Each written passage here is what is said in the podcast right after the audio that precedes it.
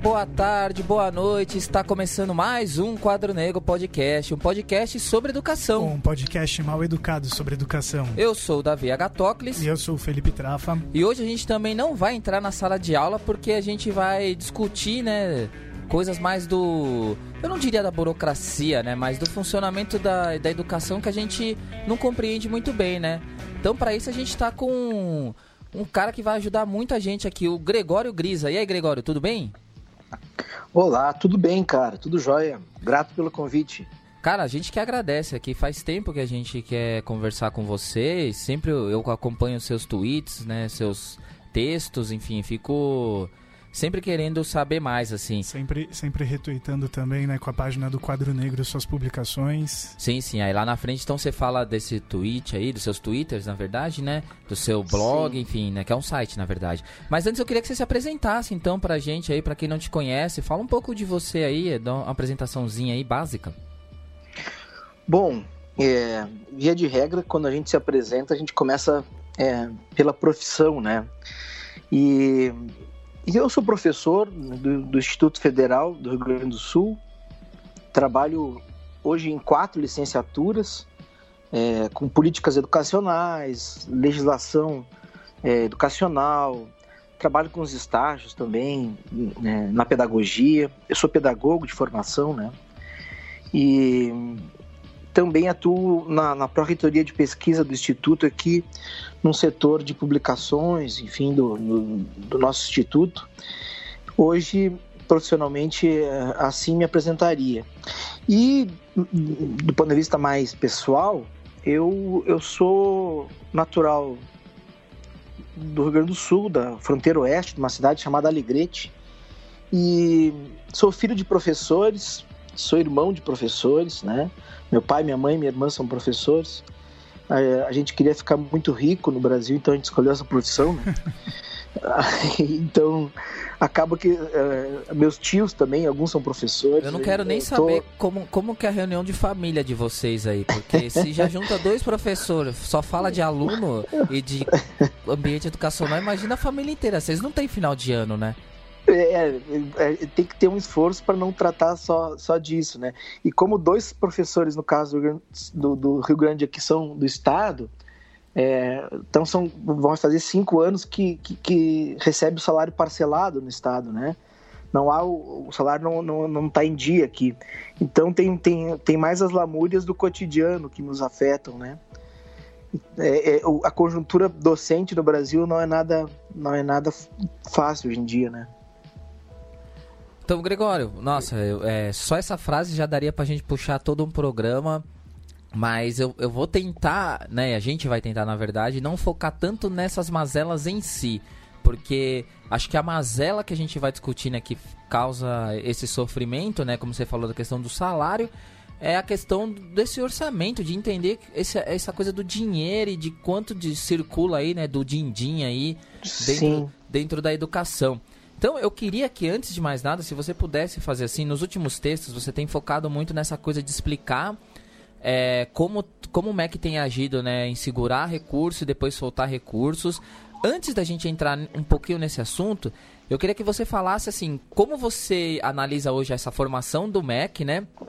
Partindo lá de cima do, do, do EIB, né? Que infelizmente não está out do, do nosso do nosso cenário. Enfim, como é que você analisa essa formação aí? E você pode dar uma apanhada aí de como é que tá hoje, como é que você analisa o MEC, o Ministério da Educação, e de cima para baixo aí, como você vê esse caminho aí que eles têm feito? Bom, é, me parece que, que, que pode ser didático para quem está nos ouvindo é, iniciar, antes de chegar estritamente ao MEC, sobre um, é, um aspecto mais global do financiamento educacional, do orçamento, é, quando a gente fala nos três entes, assim. Hoje, hoje para desmistificar talvez uma, uma, um dado que pode ser intuitivo para muitas pessoas, é, o MEC, né, a União, Ministério da Educação, quando a gente fala nos gastos globais, que envolvem toda a educação, os gastos públicos, ele não é protagonista do financiamento educacional. Pelo contrário, né? Hoje a União é, é o ente que menos participa do financiamento educacional. Algo em torno de 28% de todo o orçamento é, da educação advém do MEC, né? advém da União. 31% dos estados e 37% dos municípios, esses sim, os municípios, né, os 5.500 e poucos municípios, representam a maior fatia do financiamento educacional brasileiro. Então, primeira coisa a se entender, para que a gente não reduza o, o a nosso o raciocínio apenas ao MEC, é dividir entre os três entes essa, essas fatias. Então, os municípios são os que mais investem proporcionalmente, os estados depois e depois vem o MEC. Quando a, quando a gente considera não mais o gasto global, mas apenas o gasto em educação básica, né? E eu vou tentar ser pouco hermético, tá, gente, para ser didático. A participação do MEC cai ainda mais, ou seja, quando a gente olha para a educação básica que vai de 0 a 17 anos, né, educação infantil até a educação média, o ensino médio, a participação do MEC no global do investimento é mais ou menos de 20% do total. Então, é, não há como a gente pensar em orçamento nacional pensando só no MEC. Agora, entrando na tua questão mais específica, é, a gente tem no MEC hoje é, um economista cercado por secretários economistas que boa parte deles advém do que a gente chama de setor financeiro, né? Da área de, que é uma área da economia. E essa lógica do setor financeiro ela está bastante é, permeada por valores, por noções de gestão que parecem é, ser o norte da, da, da atual equipe que, que está no MEC. Só que além desse fato, vamos dizer assim, mais programático, mais conceitual, de, de serem economistas sem experiência na área educacional e, e, e com uma vocação é, ligada ao mercado financeiro, você tem o aspecto político que é, não contribui para o nosso contexto, que é o perfil do, do, do que hoje o ministro é, adota de comunicação com a sociedade, comunicação com os professores, com as instituições de ensino, que é um perfil bastante caricato, assim, né? É, me parece que há uma intencionalidade, inclusive, é, de depreciar em algum momento, em algumas falas, é, de alguns vídeos, alguns deboches que não combinam muito com, com o cargo, né? Então, é, é, antes de entrar nessa questão do, do, do, financiamento do MEC, cabe dizer isso. Me parece que a gente está vivendo um período sui generis é, na própria condução dos trabalhos, na relação do MEC com as instituições, com as entidades representativas, né? Sejam, é, acho que com sindicatos na verdade nem tem muita relação, né? Mas com o, o CONIF, com o ANDIFES, que são órgãos que representam os, os dirigentes de, de, ensino, com a Undine, com o Conced, que são é, a Undine é a organização dos secretários, né? Municipais, o Conced é a organização dos secretários estaduais, é, que inclusive agora num, num evento sobre alfabetização recente com convidados, inclusive, muito interessantes, assim, com uma base teórica bem interessante que o MEC realizou, eles não contaram com a presença da Undine, que, que é a rede municipal que mais atende a, o, o, ensino fundamental. Então, em que pese ter um, um esforço ali teórico importante, você não tem os implementadores da política de alfabetização do Brasil convidados para dialogar. Então, é, esse, esse trato com as redes e com as entidades me parece um limitador que precede, inclusive, a dimensão de, de orçamento. Mas para não me alongar muito nesses aspectos, eu, eu entraria então na, na dimensão que eu acho que você é, prioriza na pergunta. Hoje, nós temos sérios problemas é, é, financeiros e orçamentários no Brasil quando a gente olha para o recurso advindo apenas do MEC. Como vocês bem sabem, o Brasil vive uma crise estrutural desde 2014, em que as despesas é, da União elas têm se reduzido sistematicamente, em especial as despesas que a gente chama discricionária, né?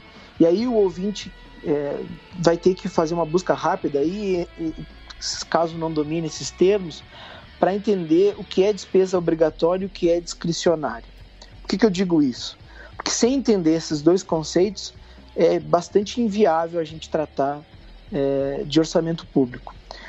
Infelizmente, naquele episódio é, dos chocolates ali do, do, primeiro semestre, em que o ministro separou chocolates para tratar do 30% de corte ou 3% de corte, o ministro coloca todas as despesas em uma sacola só. Né? Ele coloca despesas obrigatórias e despesas discricionárias numa sacola só. O que, do ponto de vista prático, é bastante é, é, errado. Né? E, inclusive, é, é, intelectualmente desonesto colocar despesas obrigatórias no mesma caixa de despesa discricionária, porque a gente está falando, de um lado, de salário, aposentadoria e despesas que o gestor acadêmico, o gestor das escolas não, não acessam, e de outro, a gente está falando de despesas de custeio, de manutenção ou de algum investimento, que são as despesas discricionárias. Olhando para esse cenário, a gente tem portanto, convivido com contingenciamentos desde 2015, né? Contingenciamentos esses que, por óbvio, causaram efeitos nesses últimos cinco anos não, não positivos, efeitos como é, redução de contratos com terceirizados, redução de compra de materiais, redução de atividades. E quando isso ocorre em 16, 17 e ocorre em 18, a gente chega no novo governo, em 2019, numa situação interna das instituições em que, do ponto de vista da gestão, a maioria dos cortes possíveis e razoáveis já foram feitos. E aí se anuncia um corte de 30% dos recursos de custeio em 2019, já sobre esse cenário. Então isso explica um pouco o porquê o contingenciamento de 19 ele é mais sentido e se torna mais comentado na mídia, mais é, tratado pelas pessoas em geral, porque ele já incide sobre cortes de três anos seguidos, contingenciamento de três anos seguidos. E aí a gente tem um, um problemão, porque você já cortou. Eu vou dar um exemplo prático para vocês entenderem, né? De onde eu trabalho. A gente tem um contrato de 20 pessoas para fazer a limpeza de um campus, por exemplo, de uma universidade ou de um, ou de um instituto. E aí a gente cortou em 2017 para 15 pessoas. Daí não deu, a gente cortou em 2018 para 12 pessoas. E aí a legislação não permite cortar mais, porque tem que ter um mínimo de pessoas por metragem quadrada para fazer a limpeza, né? Então, eu já precarizei o trabalho das 12 pessoas que ficaram, eu já demiti oito pessoas provocando desemprego e agora me deparo com um corte em 2019 em que esse tipo de, de, de, de medida não pode ser mais feita, né? E aí isso vale para vigilância, isso vale para fornecedores de alguns materiais. Então, eu já chego em 2019 bastante esgoelado do ponto de vista da gestão e, e adotado um contingenciamento bem significativo, né? E aí, e aí esse é o cenário, assim. E o MEC que chega, chega cheio de vontade de fazer várias mudanças, fazer é, rupturas com as gestões anteriores, porque eles advogam que é, muitos dos problemas educacionais se devem à gestão anteriores. Eles têm uma crença muito forte de que vão, é, além de resolver os problemas financeiros com seus programas, eles vão salvar a, a, educação do que eles chamam de doutrinação, do que eles chamam de aparelhamento, entram em, uns delírios bastante é, é, grandes, assim, né?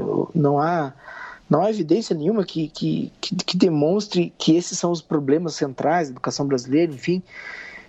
E por aí vai, gente. Eu vou deixar vocês perguntarem, senão eu me estendo muito.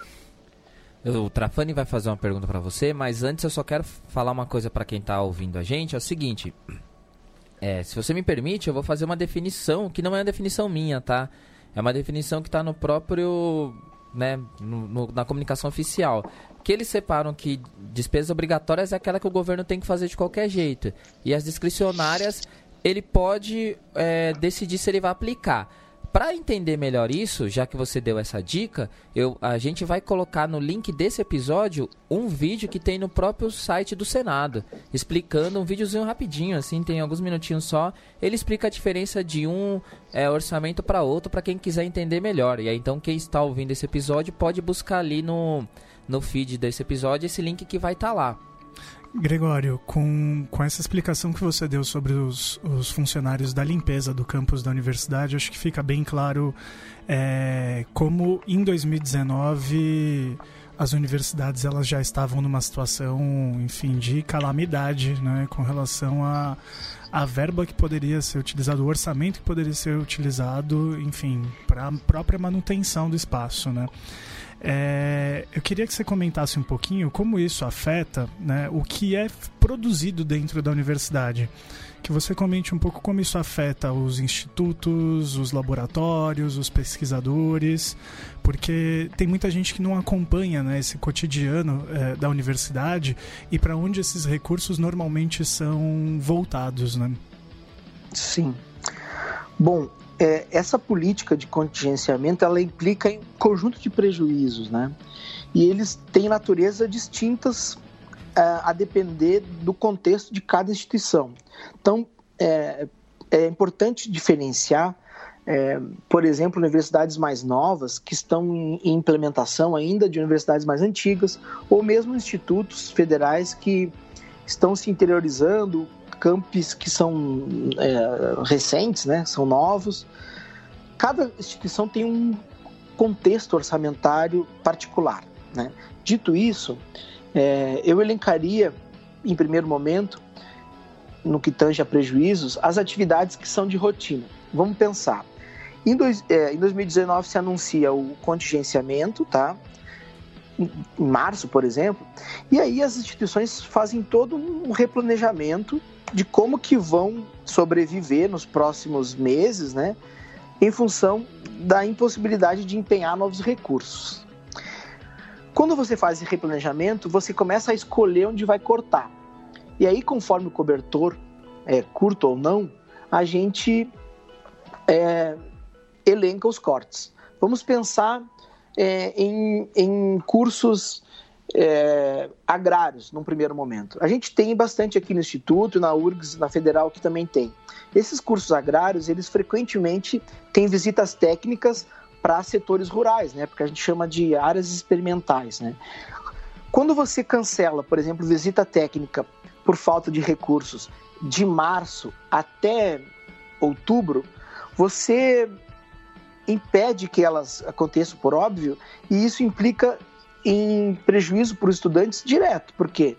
Porque estava previsto no currículo, estava previsto num conjunto de disciplinas, isso é comum nas engenharias, em algumas visitas, por exemplo, a áreas industriais também. Você estava prevendo um conjunto de visitas e aulas práticas que são realizadas fora da universidade, que dependem de recursos, e elas não acontecem. Né? Na medida que elas não ocorrem, o aluno perdeu essa oportunidade curricular, o que vai precarizar a sua formação. Então, um primeiro exemplo.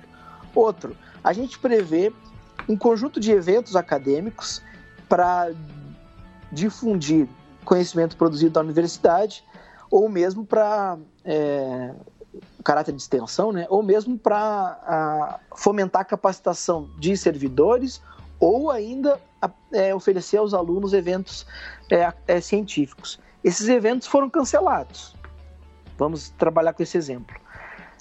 Isso não volta mais. Né? Esse tipo de, de, de, de, ação, de atividade, ela não se realiza de novo. Mesmo que os recursos tenham sido liberados agora, no final do ano, é, não há como apressadamente você planejá-los e, e, e realizá-los.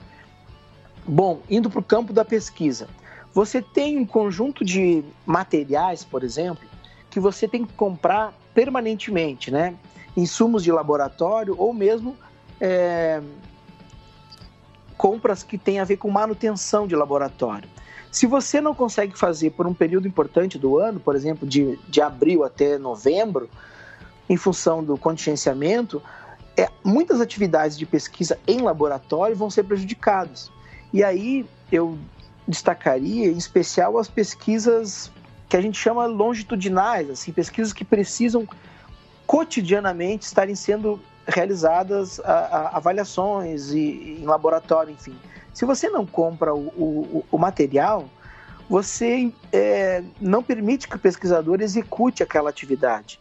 Isso vai prejudicar não só naquele período da pesquisa, como na amostragem que ela está trabalhando por um bom, um bom tempo. Né? Ela vai retroceder em termos de alcance que ela poderia atingir. E aí a gente pode falar, conforme cada instituição, em bolsas de pesquisa. Por quê? Vou dar outro exemplo aqui para ficar mais claro. Né? A gente tem editais de fomento interno que são de recursos discricionários que a gente recebe. Né? Se o recurso for cortado num volume importante, a gente vai cancelar o edital. E o que, esse edital dá? Esse edital dá pesquisa de iniciação científica, bolsas, perdão, de iniciação científica. E aí, ao não colocar o edital na rua, a gente não dá bolsas. E a gente não dá bolsa de pesquisa, a gente não dá bolsa de extensão, a gente não dá bolsa de ensino, que iriam fomentar um conjunto de projetos. Mas esses projetos não vivem só de bolsa. Eles têm recursos de capital e recursos de custeio também para se realizarem. E são projetos dos servidores das instituições. O fomento interno ele não está ligado, por exemplo, à CAPES, ao CNPq, à FAPESP, à FAPERGS e outras fundações. Ele está ligado ao recurso que a universidade e a instituição planeja investir em pesquisa, ensino e extensão através de projetos. Se esse recurso não vem, a gente cancela o edital e o edital não se materializa. Felizmente, aqui no Instituto, pelo menos as bolsas a gente manteve. Agora, a gente atrasou todo o recurso de capital e a gente atrasou todo o recurso de custeio desses projetos. Por óbvio, eles vão existir de forma capenga durante o ano, né? Eles não vão ter ah, ah, as condições plenas que, a, que, se previa é, lá no começo do ano. Então, eu elencaria basicamente esses exemplos para que as pessoas entendam que os principais prejudicados com os contingenciamentos são basicamente estudantes né, e trabalhadores terceirizados quando os contratos terceirizados têm de ser enxugados ou mesmo quando eles terminam durante o ano e não há possibilidade de se fazer é, novo empenho. Então eu teria que esperar, por exemplo, até agora, outubro, se o contrato terminou em agosto, eu tenho que fazer uma outra licitação, o que demoraria em média de 60, 90 dias para se conseguir o serviço de novo, e aí a instituição corre risco, inclusive, de ficar sem o serviço. Né? Felizmente, no, no nosso caso aqui, a gente tem fornecedores que compreendem essa dinâmica do orçamento público e a gente vai conseguindo contornar, dentro da legislação, a prestação desses serviços de vigilância, de manutenção, estação experimental ou mesmo de, de, de limpeza, que é o essencial, né? O Gregório, é, eu queria fazer uma ligação isso aí do que você está falando com duas coisinhas que eu acho muito importantes. Aí primeiro, então, eu queria te fazer uma pergunta antes, né, para quem tá ouvindo, também dar uma explicação do seguinte. É, eu, vou, eu vou falar sobre o Futurice agora, né, fazer uma pergunta sobre isso, mas eu, a gente não vai entrar na explicação do que é o Futurice, porque é, até porque a gente não tem tempo para isso aqui, né, nesse programa, e eu acho, assim, eu vou dar duas dicas, né, um anticast e o Chutando a Escada sobre o Futurice, que eles já ali naqueles dois episódios ali desses dois podcasts, eles já destrincharam muito bem como é que funciona o Futurice ali. É que aqui você está trazendo um exemplo prático e eu queria puxar para esse exemplo. É, no seu próprio texto no Intercept, você problematiza isso, né? Que essa coisa de trazer capital é, privado, muitas vezes você não necessariamente traz o um incentivo à pesquisa. E aí você colocou um problema, né, de que falta alguns recursos básicos, você não consegue nem abrir um edital para pesquisa. Em cima disso, eu queria te perguntar, é, esse contingenciamento, mais essa coisa do Futurice, a gente então pode dizer que isso sim é um ataque real ao funcionamento da universidade pública e uma, e uma, e uma tentativa de privatizar a autonomia. É, exatamente. Ou seja, você acabar com, com, a, com o funcionamento da universidade do jeito que ela é pública, é, e aí eu não tô querendo colocar um juiz e dizer, nossa, é maravilhoso do jeito que é, claro, a gente pode fazer várias críticas, mas é um, é um modelo que eu acho mais justo do que você colocar uma empresa gerindo ele. E isso pode gerar é, uma ausência mai, maior desse de pesquisa e desse orçamento para as pesquisas, porque uma das coisas que você problematiza no texto é que é, as empresas não necessariamente estão tão preocupadas em pesquisar coisas dentro da universidade. Bom, é, essa pergunta ela acaba abrangendo mais de, de, de, um aspecto, né? Eu começaria falando sobre essa dimensão do contingenciamento enquanto, enfim, ataque ou enquanto processo de privatização, como você comenta. É, os contingenciamentos eles vêm ocorrendo desde pelo menos 2015, né? Em função da, da, da recessão e é uma prática bem usual do, a gestão orçamentária assim da União, né? É claro que eles é, redundaram num processo bem mais agudo esse ano em função já desse histórico, como eu havia comentado antes. E me parece que é, afora essa dimensão mais técnica do contingenciamento, que é, inclusive está prevista na lei de responsabilidade fiscal, em que você, na medida em que as receitas não, não correspondem à expectativa, você vai é, bloqueando alguns recursos para para depois liberar se for o caso. O problema é que para a educação, como a gente já vem conversando, isso implica em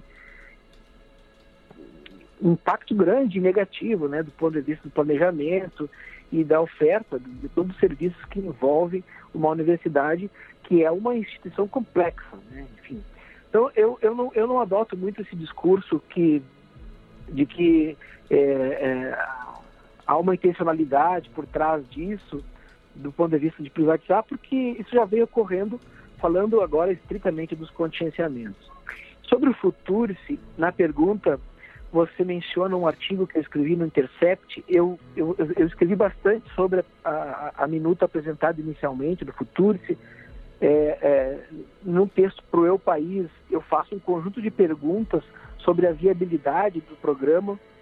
É, no texto esse mencionado do Intercept, eu comento explica um pouco da, da cultura do setor privado de pouco investimento em ciência e tecnologia no Brasil, né?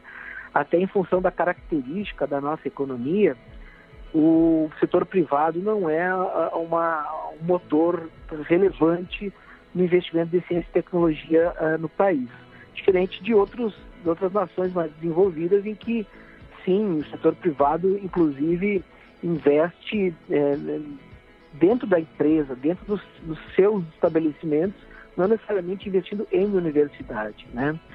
E ter uma expectativa de que um programa como o Futurice é, ou qualquer outro tipo de, de, de, programa iria alavancar de uma maneira estrutural, significativa esse investimento, me parece um tanto ingênuo, é, mesmo em função da nossa lenta retomada da economia, enfim, e da tradição, então, de não investimento é, em universidades públicas por parte do setor privado.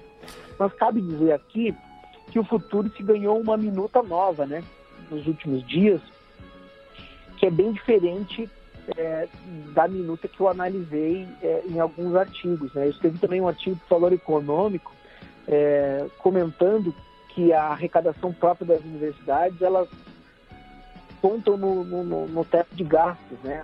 E é uma, uma no, nosso regime fiscal é, instituído pela emenda constitucional de número 95.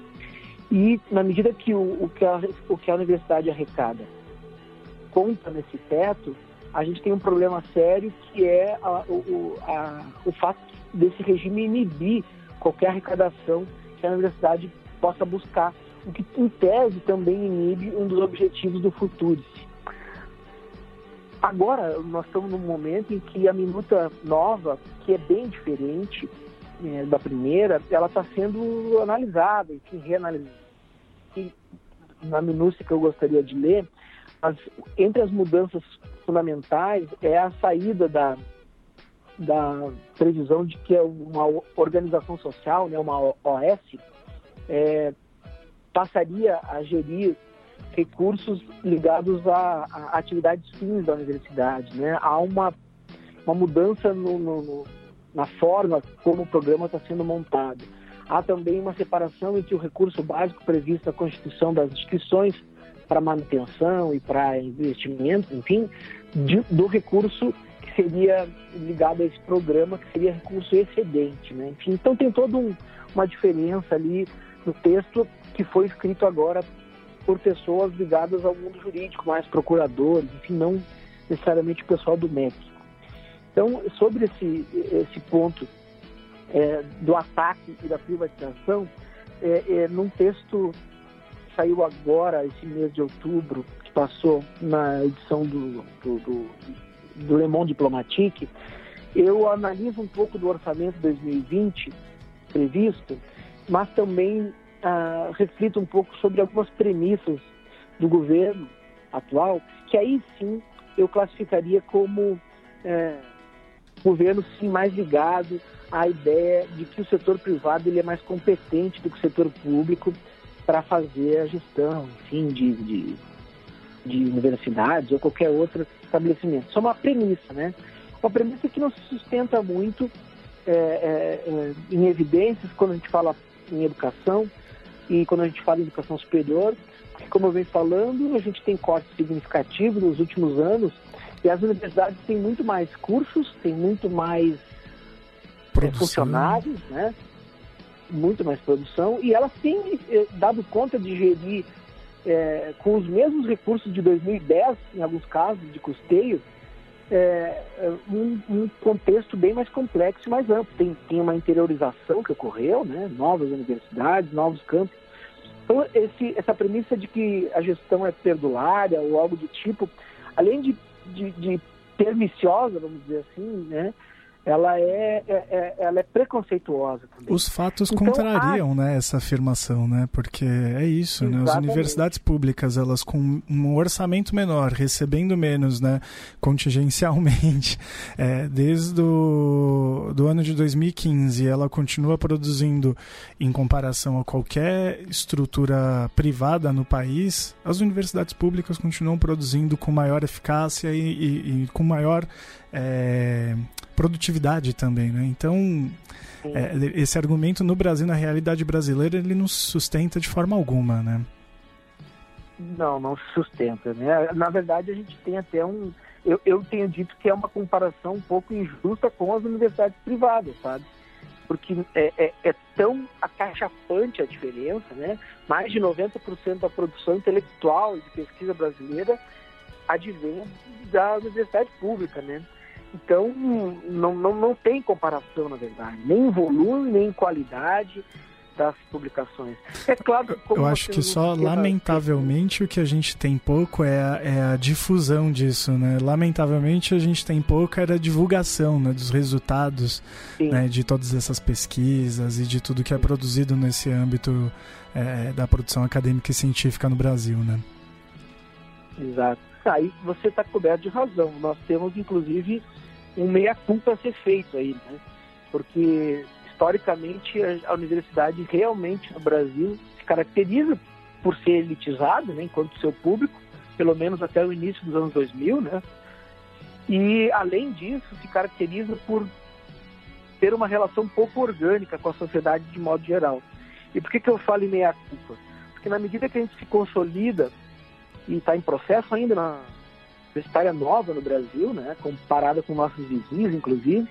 Mas quando a gente vai se consolidando, a universidade brasileira ainda não, não conseguiu se integrar plenamente né, é, a, a, outras instâncias da sociedade, né, do setor produtivo, da sociedade mesmo artística, embora avançou muito.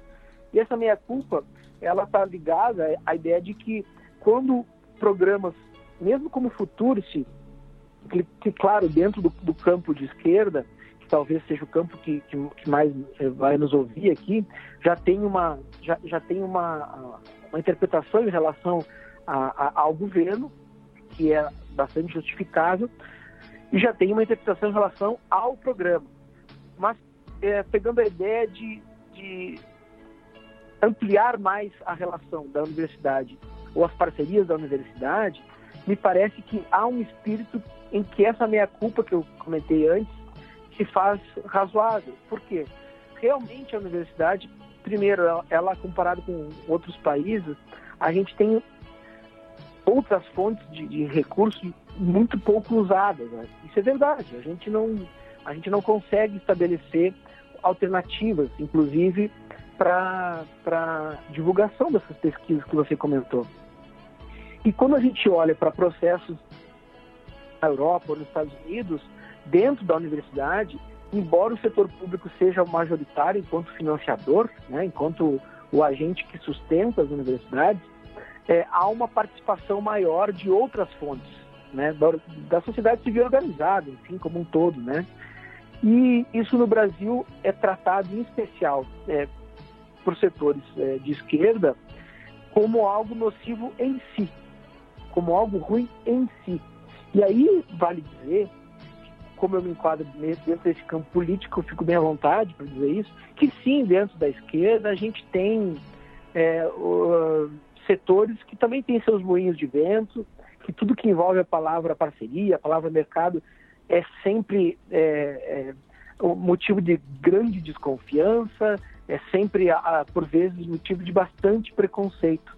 E nós estamos vendo nas pequenas ações que existem hoje em universidades federais e laboratórios, setores, grupos de pesquisa conseguiram alavancar uma produção, em especial aí as, as, as paulistas, né? Justamente quando estabeleceu uma parceria. E aí, quando eu falo em parceria, nada tem a ver com o fato do mercado ou dos setores que estão em, eh, em parceria com a universidade definirem o que vai ser feito. Não, a parceria tem que ser algo contratual, com proteções legais estabelecidas pela universidade, desde dimensões de patente e, e coisas do tipo. E, é, além das proteções legais, é, uma transparência sobre como que isso vai se dar, como é que a parceria pode ocorrer do ponto de vista é, financeiros. E, e retomando, e retomando algo que você disse agora anteriormente, é, é principalmente é, protegendo a autonomia da universidade com relação à, à orientação dessa atividade fim né, da, da universidade. Né? Claro. Porque um ente claro. privado não pode depois designar qual é o, o é, a orientação que a universidade deve seguir, né? O, o, ente privado, via de regra, ele, ele só é parceiro se há uma intencionalidade comum. Dificilmente você atrai, né?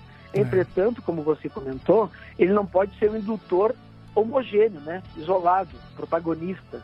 E a, a universidade, ao, ao, ao mesmo tempo, ela tem de pensar em alternativas de resolução de problemas da sociedade, né? E aí, problemas da sociedade é, é, é um guarda-chuva bem mais amplo do que um problema de uma empresa, uhum. de um produto ou algo do tipo. E é, ideologicamente a gente esteja é, pisando em, em, areia movediça, enfim, em, numa linha tênue, a gente consegue hoje, e eu, eu, eu vivencio, pelo menos na Universidade Federal e no Instituto Federal, exemplos que é, a, me, me, deixam com uma esperança é, grande a gente consegue se proteger internamente, ter normativas, ter contratos bastante sólidos para que é, uma empresa, para que uma entidade, uma organização, uma associação consiga, por exemplo, fomentar um laboratório, ajudar em, em custeio de pesquisa, ajudar em material permanente. E, e nesse trabalho está buscando soluções para o serviço que ela presta também. Ou seja, isso, isso, não, isso é, foi demonizado e é demonizado por alguns setores é, de esquerda que chancelaram, vamos dizer assim, essa, é, inconscientemente, óbvio, né? Uhum. É, é, essa é, patrolagem que nós estamos vivendo hoje, que vai do 8 ao 80 e cai nesse absurdo de que o privado, na verdade, ele é mais eficaz, de que o privado deveria ocupar as instituições públicas, haja vista um programa, no caso da primeira minuta, como Futurice, que foi construído sem ouvir um reitor sequer, sem ouvir um gestor acadêmico. Foi totalmente verticalizado o processo, né? E, é, e autoritário, né? E, é. e, e enfim, politicamente é, sem, sem nenhuma chance de ser incorporado pelos servidores públicos, né? Isso eu tenho dito.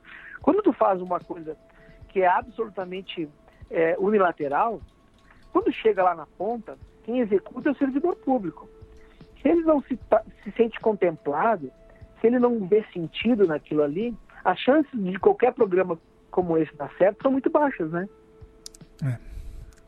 E a gente é, praticamente assistiu também, né, nesses últimos tempos, né, um, um cenário então que foi se agravando é, de, de um risco né, orçamentário dentro das universidades, né, é algo que foi progressivo, é algo que foi cercando cada vez mais né, todas as atividades é, dentro da universidade e a gente acabou é, encontrando agora um, um tipo de, de, cenário que é, é uma solução que está colocada, digamos, para um problema que foi fabricado, né?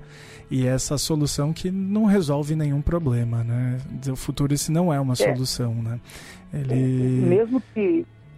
Desculpa. Que você mesmo que você tenha uma, é, novos ajustes, e essas reajustes é, não, não dá para ser apresentado como uma solução. Né? Ele, claramente, se bem desenhado e se, vamos dizer assim, é, aperfeiçoado pelo Congresso, enfim, porque isso deve vir, viu? Os próximos três anos, tem que ser realista também. Né? É, é, é, como, é, é, como o debate da, da, da, Previdência. A Previdência iria acontecer.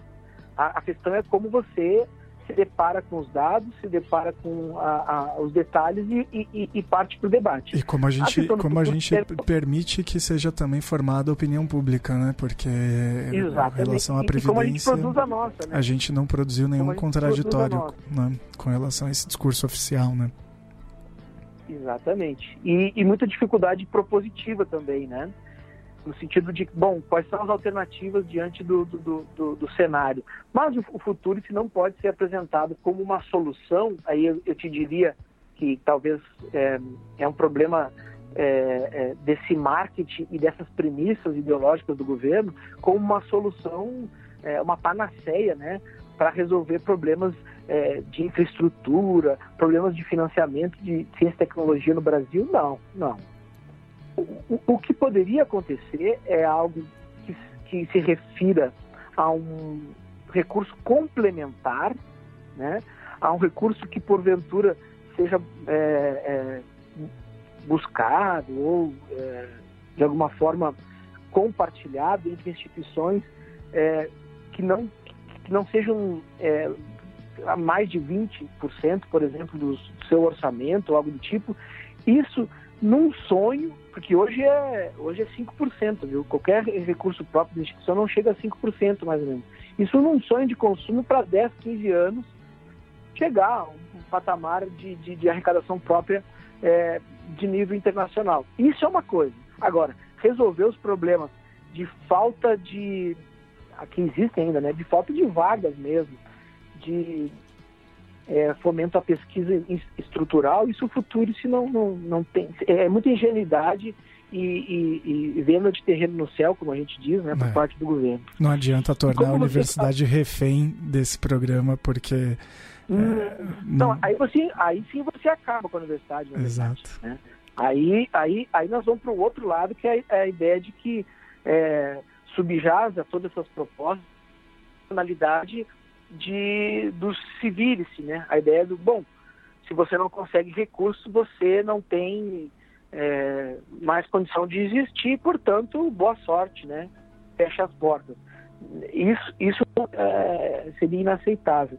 E sobre o que você comentou do, de, um, de, um, de um certo ciclo aí de cortes e contingenciamentos, o grande é, agravador da atual conjuntura é que há sim por parte desse governo a premissa de que as universidades, hoje, como elas estão, do ponto de vista é, político, do ponto de vista administrativo, elas são inimigas da sociedade.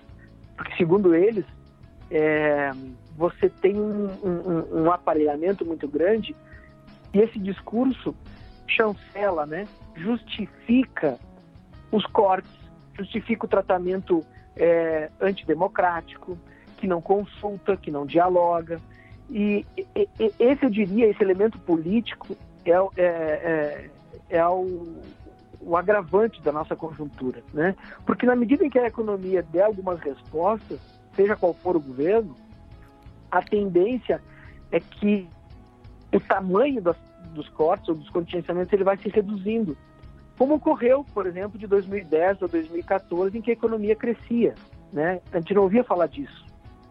Agora, quando você tem um governo que entende que as universidades são inimigas genericamente, por, por questões puramente ideológicas, você tem uma parcela da sociedade que vai aceitando a tese de que, bom, deixem essas universidades federais à míngua, porque, na verdade, eles estão é, querendo mesmo é doutrinar, eles estão querendo. Então, esse, esse ambiente anticientífico, essa, é, é, é esse olhar mais obscurantista né, para o fazer das universidades, me parece que cria um caldo de cultura mais nocivo do que, do que a dimensão orçamentária, que é mais cíclica.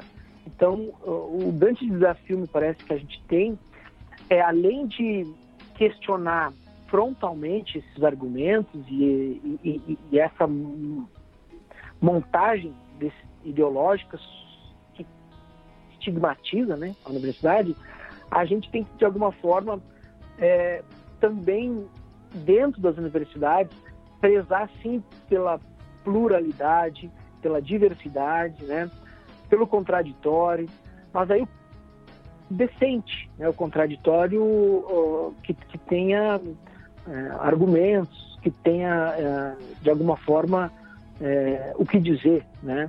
E, e, isso é um movimento que eu acho que tem que ser de formiguinha, assim. Né? É. Aqui onde eu trabalho, eu insisto muito nessa ideia de que, bom, se a gente ouvir só gente, se a gente trazer gente para conversar que pensa como a gente, né?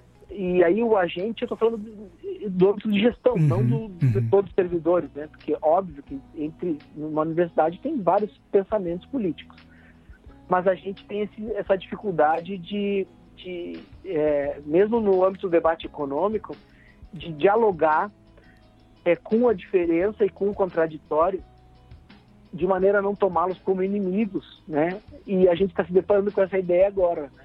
Porque uh, antes o inimigo era outro. Antes o inimigo, vamos dizer assim, era, é, era o neoliberalismo, era o liberalismo ou coisas do gênero. Hoje, gente, hoje não. Hoje o, o inimigo é, é, é, é o autoritarismo. Né? O é. inimigo é, o, é quem questiona a, a, a, democracia, quem a, questiona a, a validade da ciência. ciência né? né? É, a gente está tá enfrentando agora um, um, processo de desinformação né, que é, é enorme né? e ele tem essa é, orientação justamente. É, a gente fala sobre o terraplanismo, sobre o obscurantismo, né? mas é, ela tem uma, uma orientação que ela é completamente política e voltada para desacreditar quem pode faz, é, falar sobre autonomia, falar sobre diversidade, falar sobre produção é, científica, né? Ela tá, ela vai tentar desmantelar, né? Justamente quem está produzindo é, esse tipo de, de discurso, né? E o esse conflito que a gente vê agora, principalmente das pessoas recebendo informação falsa sobre o que acontece dentro das universidades, né? recebendo é, informação como se a, as universidades fossem meios de propagação de algum tipo de ideologia, simplesmente, né? mostra o, o, o a, a completa separação né, da sociedade com relação ao que acontece dentro também do espaço universitário. Se a universidade estivesse mais aberta, acolhesse mais a comunidade que está ao redor dela, provavelmente seria completamente ineficaz esse tipo de propagação de notícia falsa, de informação falsa. Né? Sim. É, e, e, e o conteúdo dessas, dessas fakes, eles são, eles são muito facilmente incorporados pelas pessoas, no sentido de que são informações é, é, caricatas, mas objetivas, né, simplórias, assim. Então, mesmo a população mais humilde, ela, ela, ela assimila de alguma forma aquilo, né? É. E quando você diz é, da, da, dessa demanda da universidade de alguma forma se integrar, né, com a comunidade, é, a gente, eu acho que desde, enfim, desde a Constituição Federal a gente trata dessa, dessa demanda, assim, né? Porém, a gente não consegue é, materializar, vamos dizer assim. A gente não consegue é, juridicamente estabelecer essas relações. Né? Mesmo quando a gente pensa em escola, né? Eu que trabalho com licenciatura, ah, a escola tem que se integrar à comunidade. Bom, a gente faz um evento, a gente usa uma data comemorativa, a gente faz uma festa. Para a gente se integrar à comunidade, a gente tem que pensar em mecanismos duradouros e juridicamente legitimados de relação com a comunidade. E isso se dá, como eu falei antes, através de contratos, através de parcerias, através de, de acordos de cooperação. Então, a gente tem que ter muito um cuidado de não deixar que se integrem à comunidade e, ao mesmo tempo, rechaçar ou ser contra qualquer tipo de parceria. Só existe integração com a comunidade quando eu estabeleço um, um, um instrumento jurídico em que me coloca de portas abertas e me coloca também como receptora da comunidade constantemente. E aí, constantemente, não é em, em ato é, comemorativo, num evento esporádico ou em, em algo que o valha. Constantemente é ter plano de trabalho, um contrato de dois, três, cinco, dez anos, que envolva uma ou mais instituições da sociedade civil, que me faça ir para fora da universidade e que me faça receber esses setores da sociedade civil constantemente. E esse salto, esse segundo passo, é estabelecer esses mecanismos é, continuados e permanentes com a sociedade, a gente não fez. No Brasil, a gente não fez ainda. Então, esse é um, um desafio colocado. Né? Pois é. É, Gregório, a gente está discutindo orçamento, né? a gente está falando sobre é, as universidades, mas quando a gente tenta é, pensar também na educação básica, e, e aí já também né, partindo também dessa, dessa do assunto que você trouxe, né, de como funciona também, né, essa possibilidade de trazer, né, a comunidade para dentro da, da unidade escolar, é, quando a gente vai falar sobre a importância desse orçamento né, para o setor da educação básica, a gente acaba in, é, indo para um, um, um, abismo ainda maior, né?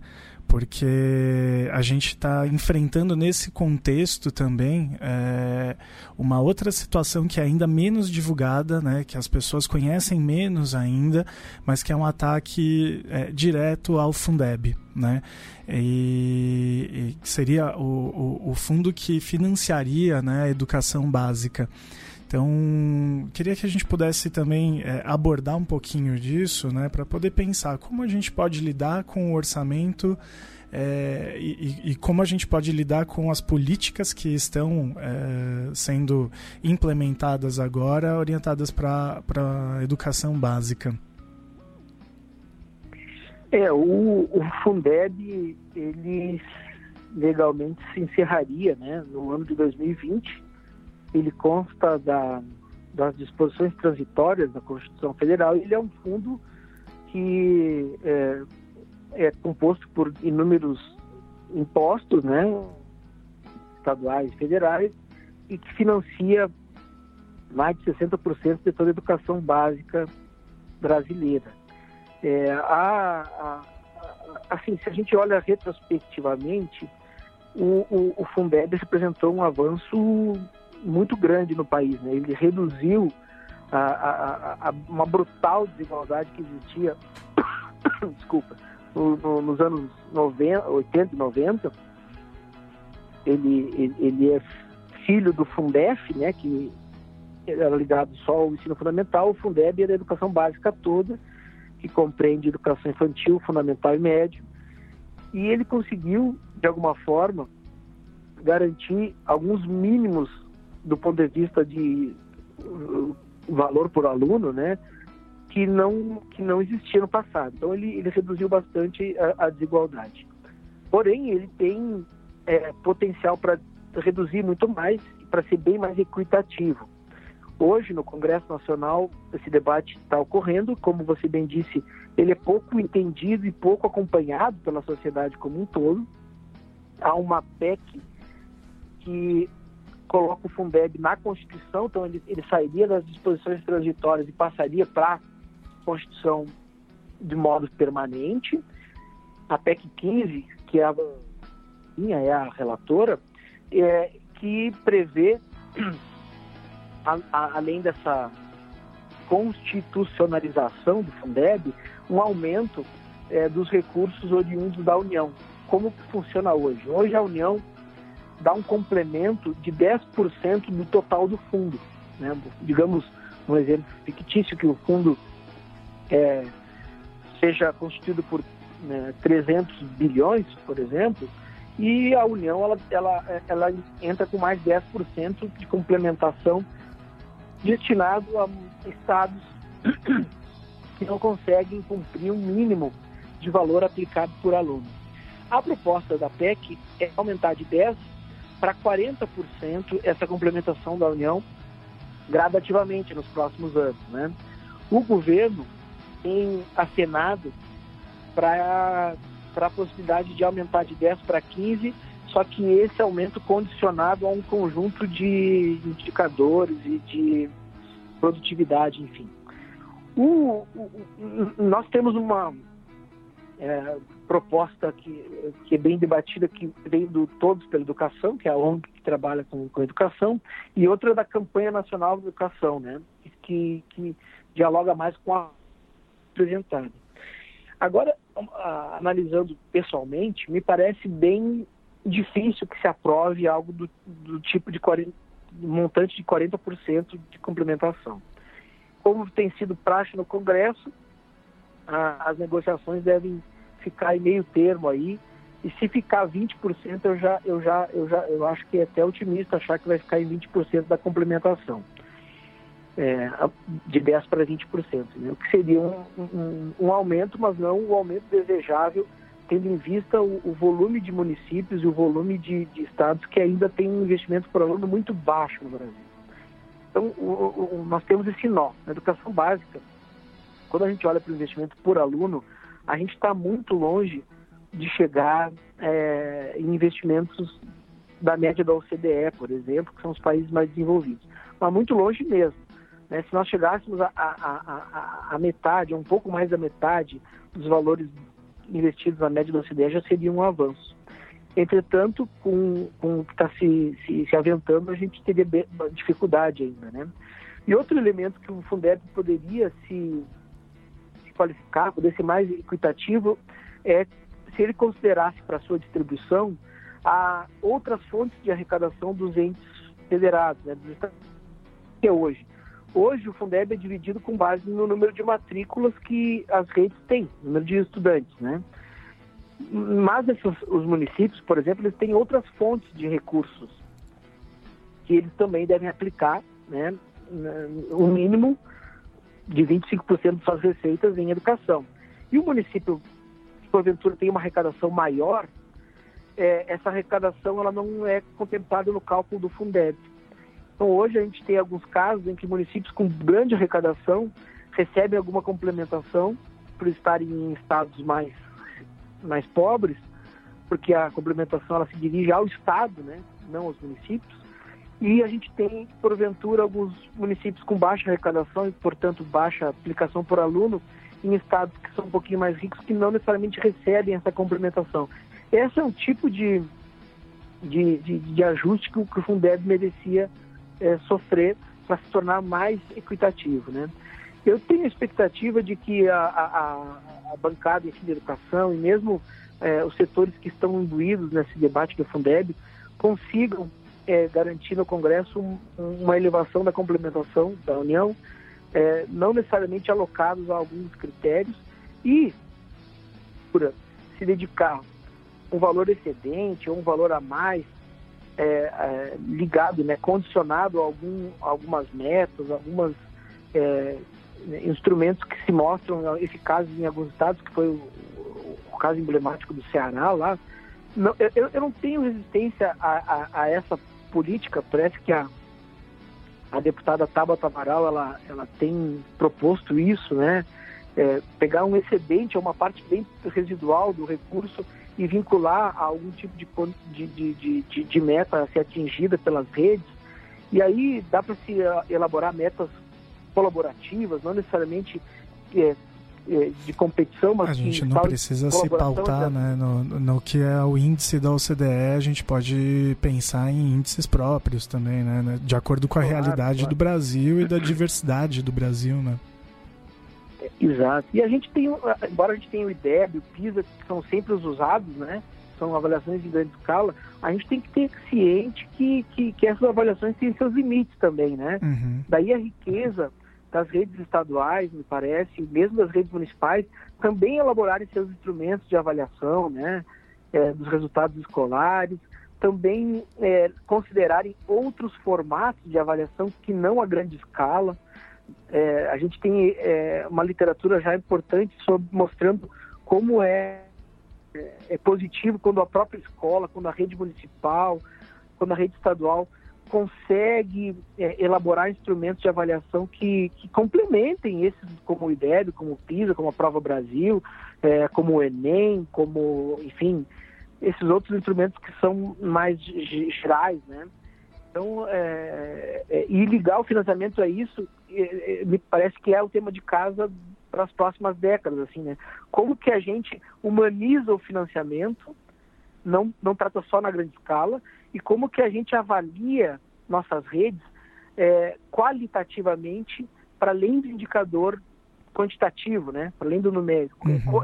É como que a política pública chega na, no João e na Maria, né? De dentro da escola no, como é que ela chega no professor diante das condições daquele professor, né? é. diante da, da, infraestrutura, diante da formação daquele docente. Isso a gente não tem no Brasil. A gente não conseguiu engendrar uma, uma maquinaria de política pública que, que, que alcançasse essa minúcia, né? É, e, e, na verdade a gente vem trabalhando é, às vezes com, com índices que não respondem né, a, a, problemáticas né, do nosso país, da nossa sociedade.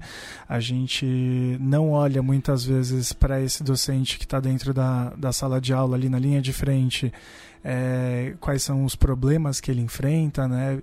E aí dizer isso, a gente normalmente é, vê a, a, grande mídia pautando uma questão de formação do docente, mas pouco se fala né, sobre a falta de recursos desse docente e principalmente é, de uma questão salarial. Né? Um, um, professor que trabalha em três unidades diferentes, quatro unidades escolares diferentes, se desloca quilômetros dentro de uma mesma cidade para poder dar aula, é, tem um salário baixíssimo, né? então precisa ter uma quantidade de horas aulas gigantesca. É, é isso que a gente precisa antes de pensar qualquer indica, indicador, né?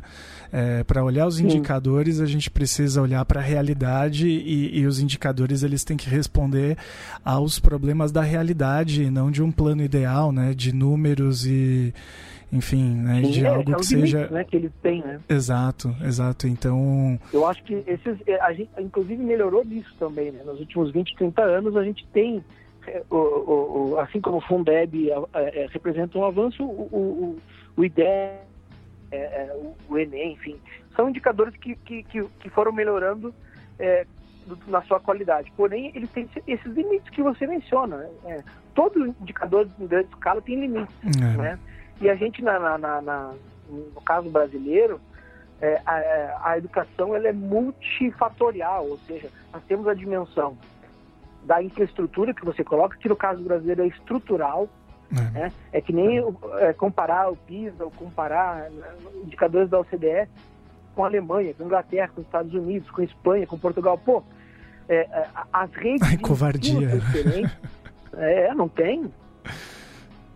Pode ser didático para uma primeira apreciação, sabe? Eu digo sempre em aula: olha, vamos ver os, os dados gerais da OCDE como uma primeira apreciação e vamos voltar para o mundo real, para o mundo brasileiro, né? Porque ficar comparando investimento no PIB ou algo do gênero é. não tem sentido. Desculpa. Mas é, eu acho que tem elementos que podem ser concomitantemente abordados, né? Essa questão salarial da infraestrutura, é, acho que todo mundo né, tem ciência que elas não têm uma resolutibilidade rápida, né? Isso, isso demanda um projeto realmente de, de país, um projeto é, político que coloque a educação. Né? Que se a gente estava falando das universidades antes, não, bom, se a universidade é prioridade, se a educação é prioridade, a gente vai tentar reduzir o contingenciamento para esses setores, né? Vamos tentar realocar para outros. que ela não é prioridade ela é a primeira a ser atingida. Então, infelizmente, nos últimos tempos, o, a, o, Ministério da Educação é o mais atingido, né? Do, no, no, global.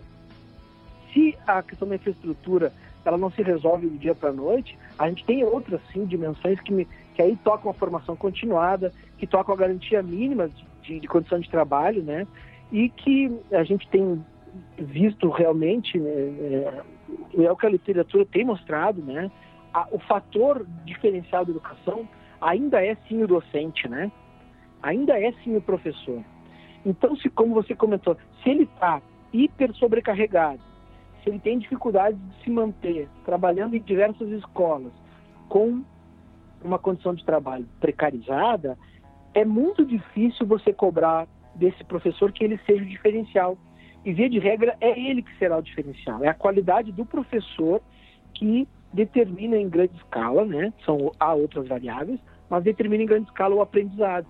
E essa dimensão do aprendizado, do, do, a gente também tem lacunas enormes no Brasil, né? Então, a é. gente tem problema estrutural, que é é, é, é, de, de é infraestrutura física mesmo, né? Da condição, é, a gente pega os dados do censo, a gente se assusta com as redes municipais, né? Sem biblioteca, sem laboratório, sem quadra esportiva, sem, na casa de educação infantil, sem área verde, sem é, parque infantil, enfim. Aí já tem um limitador. A gente tem outro problema que também é estrutural, que é salarial, embora as redes né, paguem salários bem diferentes às vezes. Eu estou numa região aqui com cidades muito próximas que pagam salários bem diferentes. Né? Uhum. Então, muitas pessoas tendem a ir para o concurso que paga melhor, né? Mas ele é um problema, problema salarial ele é, ele é estrutural também.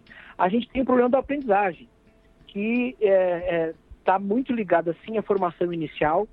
Hoje nós temos mais de 60% de quem ingressa na, nas licenciaturas já ingressando em, em, em, a distância, né, EAD, o que é, é deveras um problema. Né? A gente já tem as avaliações do, do, do ENAD e do IGC mostrando que, infelizmente, aqueles que se formam é, a, à distância sistematicamente têm notas piores né, do que professores que se formam presencialmente. Nós temos um grande, sem muita avaliação, sem muita regulação, sem saber que profissional a gente está formando. E a gente mas tem também o problema da, da, da, continuada, né, da formação continuada, que é a ideia de que subsídio, que política pública que a gente elabora para garantir aquele docente que ele, primeiro, siga se aperfeiçoando e vá entendendo o seu fazer. Né? Eu penso na alfabetização agora. Né? Hoje, te digo com muita tristeza por ser, por, por ser professor de pedagogia e ser pedagogo. Né? Hoje a gente forma pessoas na pedagogia é, em que um volume muito significativo não sabe alfabetizar crianças. O principal, entre outros, né, mas o principal papel do pedagogo seria saber alfabetizar crianças. E aí, essas profissionais, eles só vão aprender, via de regra, durante o fazer. Dia -dia. Só que se durante o fazer ele está abandonado na escola, não tem um programa sólido de formação continuada, não tem bons materiais, não tem é, políticas indutoras mesmo, assim, né, de qualidade, a, a, a gente também é, seria muito injusto exigir desse, desse, profissional que ele sozinho resolva esse problema da aprendizagem. Né? Então, é, a complexidade da educação ela é gigantesca, né? É, passa estrutura, pela aprendizagem, pela formação. Hoje, no caso, nós temos uma idade média de 42, 43 anos na educação básica dos docentes, e daqui a 10, 15 anos nós vamos ver um apagão docente no Brasil. Os jovens não querem ser professores mais, né? E, e, e nós vamos ver um apagão, já tendo na escola um contingente de pessoas formadas não só à distância, mas em cursos de dois anos e pouco, cursos aligerados, né? E que é, isso vai resultar, na, infelizmente, na, na, na, aprendizagem deficitária. Né? É. Metade dos alunos de 10 anos no Brasil hoje, metade, não sabe ler, não tem o mínimo a, a, a, é, desempenho mínimo em leitura, por exemplo. Né? O dado que essa semana. É, e, e, e, a gente não tem o tamanho desse problema. Eu dou aula no ensino superior, eu, eu já eu já estou é, identificando sérios problemas de leituras nos alunos do ensino superior que decorrem da não decodificação até os 10 anos, né? Eu tenho, e também não, não deve ser novidade, infelizmente, eu tenho alunos do ensino superior, olha, eu, eu, eu nunca fiz pesquisa para saber. É uma, é uma percepção da, da prática, do cotidiano, né? da prática. Uhum. Exato. Eu tenho alunos que, que eu faço leitura dirigida constantemente, é, é, não é só na pedagogia, em outros cursos também, que eles, eles não sabem ler sistematicamente. Eles decodificam algumas frases, mas eles não sabem ler, ler com aquela com, com conceito que abrange a decodificação e a compreensão, né? Eles não sabem ainda, eles não têm nem, eles nunca tiveram nenhum tipo de hábito de estudo, por exemplo né? É. E essas pessoas elas vão ser professores daqui a um ano e meio, dois anos. A preparação, a preparação e... prévia não existiu, né? E, e realmente, né? É. A, a, formação ela então, acaba acontecendo a, no, na prática, no dia a dia, né? Isso. Mas só que se ela não tem apoio e não tem política pública que, que, que, que organize esse trabalho, é, a, a, vai demorar na prática para ela aprender. E as crianças têm seis anos uma vez na vida só, né? As crianças têm seis, sete é. anos uma vez na vida. Se a professora demorar dez anos para aprender, são dez turmas, né? Gerações inteiras que não vão aprender corretamente. E aí é, é, é, é nós temos esse dilema complexo, né? Da educação e como você falou até é, a, noções prévias, né? Conhecimento prévio é exatamente isso. Hoje é, e, e, a neurociência está mostrando com, com, assim, a gente, quando fala em leitura e escrita, a gente tem que ter um conjunto de conhecimentos prévios que a gente vai galgando habilidades gradativamente né, e cronologicamente. Infelizmente, boa parte da população brasileira não conseguiu é, desenvolver essas habilidades. E sem esse conhecimento prévio, a gente tem o, a estagnação do ensino médio hoje, né? Quando a gente olha para o IDEB, o ensino médio é o único que está estagnado, fundamental 1 e 2 avançam e o médio não. Portanto, essa, metade de criança que não aprendeu até os 10 anos, ela vai chegar no ensino médio e ou vai evadir, ou vai reprovar, ou vai concluir com baixíssimas condições de aprendizado. E aí chega no superior, e aí vai. E o conhecimento prévio é fundamental, né? Para tu é, desenvolver qualquer outra habilidade. Então, é, é isso, meu caro. É. Não é fácil. É, Gregório, a gente vai encaminhando então agora para o final, né? E a gente sempre faz essa pergunta, né, para todos os convidados, né? Porque o cenário é, é um cenário constante de luta, né? Para que a gente possa construir aquilo que nós é, acreditamos que é né, a educação, né, como nós gostaríamos que a educação ela proporcionasse aquilo que a gente acha que é necessário né, para a vida das pessoas. Então, a gente sempre conclui perguntando como que a gente pode seguir lutando nesse cenário, né? Que, que você acha que a gente, dentro desses prognósticos que a gente trouxe, né, é, com relação à questão orçamentária das universidades, com relação à questão orçamentária também da educação básica, é, como que a gente pode encaminhar agora então algumas pautas? Como a gente pode encaminhar então é, a conversa com as pessoas no, no, no dia a dia para esclarecer para elas, né, quais são as as, as, necessidades, né, e mostrar que é, existe um caminho, né, para que a gente possa seguir, né, nesse, nessa luta. O que, que você Sim. acredita que a gente pode fazer? Bom, é, a minha, o meu lugar de fala é de quem está é, pesquisando e lecionando no ensino superior. Então, é, eu vou falar um pouco sobre é, a, a, esse lugar de quem está fazendo pesquisa. Bom, acho que a, uma primeira dimensão que eu chamaria atenção é a ideia de a gente tem de buscar a maior perícia possível para ingressar no debate público. O que eu estou dizendo com isso? A gente tem que trabalhar, estudar, é, enfim, os dados, as dimensões, a empiria, né, as evidências de maneira é, mais detida possível. Né? Uhum. Hoje tem todo um grupo que fala em nome de evidências, né? A gente, ah, política baseada em evidências, enfim, o que é interessante, porque o Brasil realmente nunca elaborou política pública baseada em evidência, mas também parece que há um, uma certa aura de, de, de, hegemonia da verdade nesses grupos, assim, como se a evidência não fosse perpassada pela política, né? Não é disso que eu estou falando. Estou falando de estudar para se colocar no debate público. Por quê? Porque, infelizmente, é, é, em vários debates, em vários debates, dentro da esquerda, dentro do centro-esquerda, é, é, eu vejo muita superficialidade ainda, eu vejo muita fake news, eu vejo muita bobagem, muito discurso é, fortuito, muita, muito preconceito. E aí eu acho que, dentre as várias razões do porquê que parte da esquerda não consegue se colocar, ser levada a sério no debate público, é, essas são uma delas. Essas, essas razões são uma delas. A gente a, tem muita, muita emoção, muita passionalidade, muito discurso e está tá pouco é, é, produzindo alternativas e propostas realmente e tecnicamente embasadas e realmente factíveis. Então, esse é o primeiro. É, a, a, a luta do meu lugar de fala é, é, o que eu faço. Eu brinco que minha família é, é, ela é toda de professores, já falei para você, uhum. e toda é, é, envolvida em sindicatos, envolvida em, em, em partido político, enfim. É, eu tenho uma, uma admiração e, uma, e um orgulho muito grande desse fazer, dessa militância da minha família.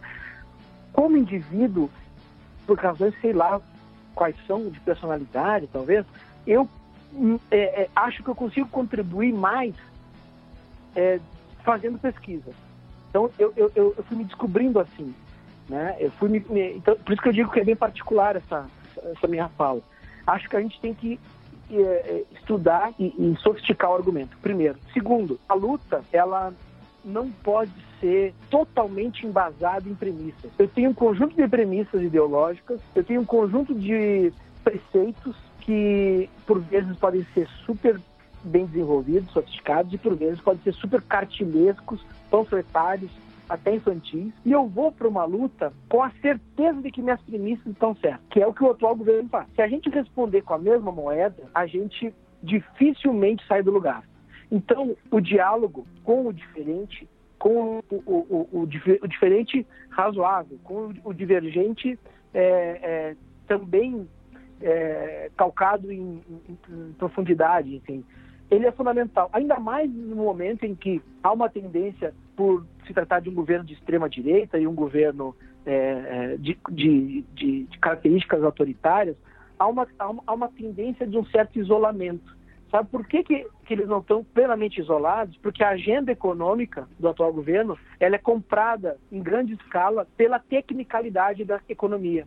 Então, muitos econômicos, economistas, eh, pesquisadores, enfim, que trabalham realmente com técnica, eles, eles advogam a mesma agenda econômica do governo. Por isso que eles não estão tão isolados. No campo educacional, no campo educacional, o governo não tem apelo ou a mesma receptividade que tem no campo econômico.